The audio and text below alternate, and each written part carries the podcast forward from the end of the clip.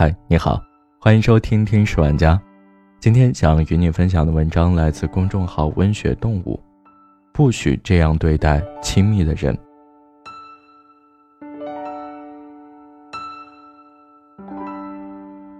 前一天跟一个认识了不久的朋友吃饭，聊到自己给彼此留下的第一印象的时候，他给出的答案是：看起来很善良，很好欺负，像是在菜市场买菜。会被一路坑到底的那种人。那现在呢？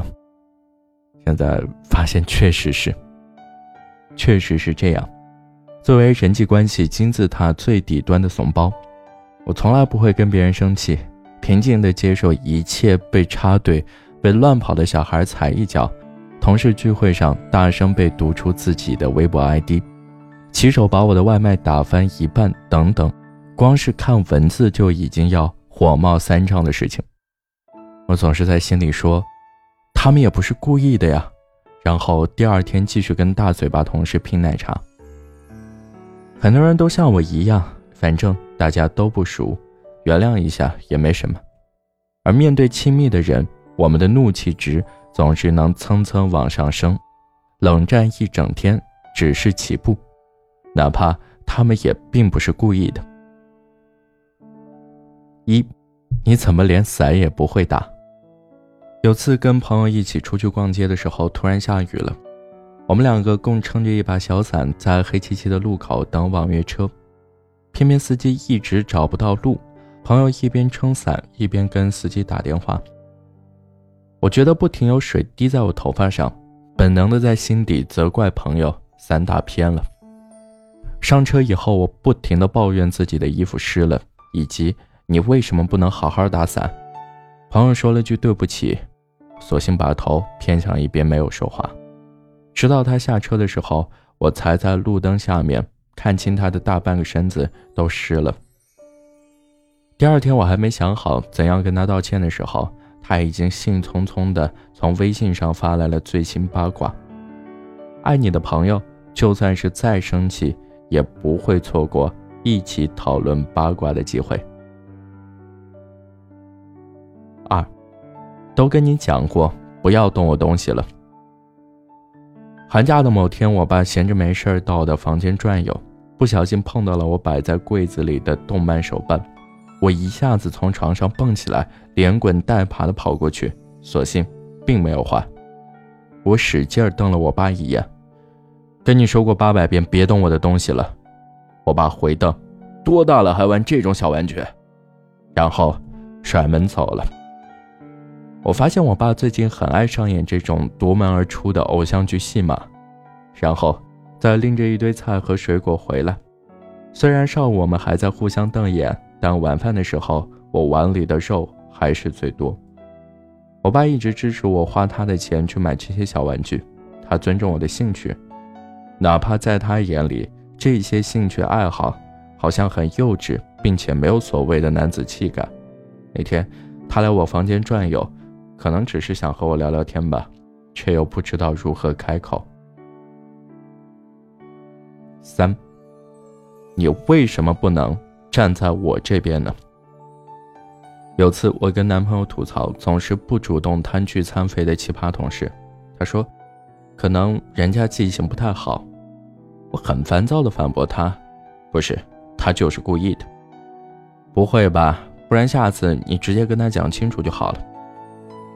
当时我的想法就是，你居然背叛我，跟我的同事站在一起。好的，那你们俩幸福快乐的过一辈子吧。反正全世界都抛弃我了，没有人会爱我的，我注定要孤独终老了。没事的，我不在乎，我一个人也蛮开心的。接下来的一星期，我都没有主动的跟他讲过话。仔细想想，他已经很耐心开导我，并且在替我想办法了。我之所以生气，是因为没有听到自己想要的答案而已。人并不是可以通过按钮来操纵的机器，尽管这样很完美，但也很无趣。四，你能不能替我考虑一下？我妈从前特别喜欢给我发语音，每条语音都是一长串。那次我实在忍不住。发表了一篇长篇大论来教育他以后少发语音。在外面拿着东西还要听语音，真的很不方便。发文字一下子就能看清楚，你为什么不能替我想想呢？我跟你爸不太会用那个键盘吗？多用用就熟悉了。从那以后，他就很少发语音了。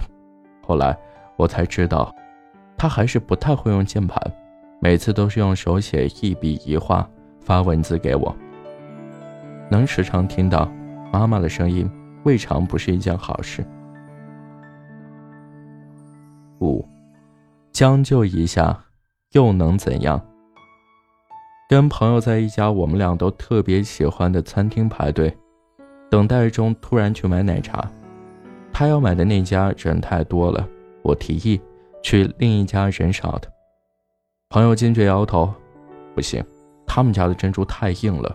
放的奶精也巨少，我寻思着并没有什么区别啊，你不懂。最后我们错过了叫号，顺延四十五位。说实话，那一刻我真的很想化身豌豆射手，用珍珠把朋友暴打一顿。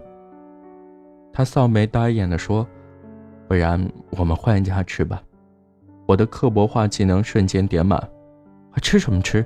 你吃珍珠不就好了？其实后来换的那家新餐厅，比之前那家还要好吃。可能对于重度奶茶爱好者来说，好吃的珍珠和浓浓的奶茶味儿就是我的底线。六，你怎么那么不勇敢？前段时间，女朋友遇到了一个很麻烦的甲方，偏偏领导还经常拿他来给自己背锅。他几次在工作的间隙打电话来哭诉。不然你辞职吧。我不敢辞职，辞了职，我我能干嘛呢？我觉得他太软弱了，遇见事情除了哭什么都不会。后来他在抱怨的时候，我就只是很敷衍的回答：“没办法，你做好自己就行了。”或者：“你跟我讲有什么用？你又不敢辞职。”现在想想，他只是需要几句安慰的话而已，哪怕……我默默听他哭着讲完，总比在他安全感为负的时候火上浇油更好。对于大部分人来说，生活的本质就是窘迫和不体面。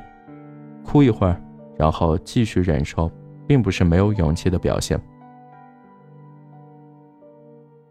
七，苛责的对待亲人是一种通病，在他们面前，我们不需要伪装。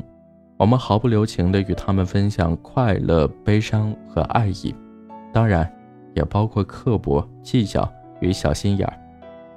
当亲密的人做出一些不符合自己期待事情的时候，我们会本能地感到失望。你不应该这样，你应该按照我说的去做。因为我爱你，并且我知道你也爱我，所以你理所当然的要承受我的意见和苛责。但实际上，爱你的人没有义务完全按照你的要求去做，苛责并不能改善什么，它只是能起到相反的作用。哪怕真的是对方做错了，也不需要用长篇大论的指责来强调自己的胜利。在亲密关系里，对错没有那么重要，最重要的是我们爱着彼此。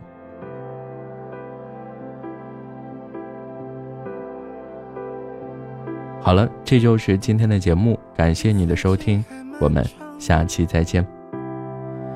用一辈子生长，它柔柔的白糖，像摊开的温热手掌，在轻轻的放下，如梦想的孩子。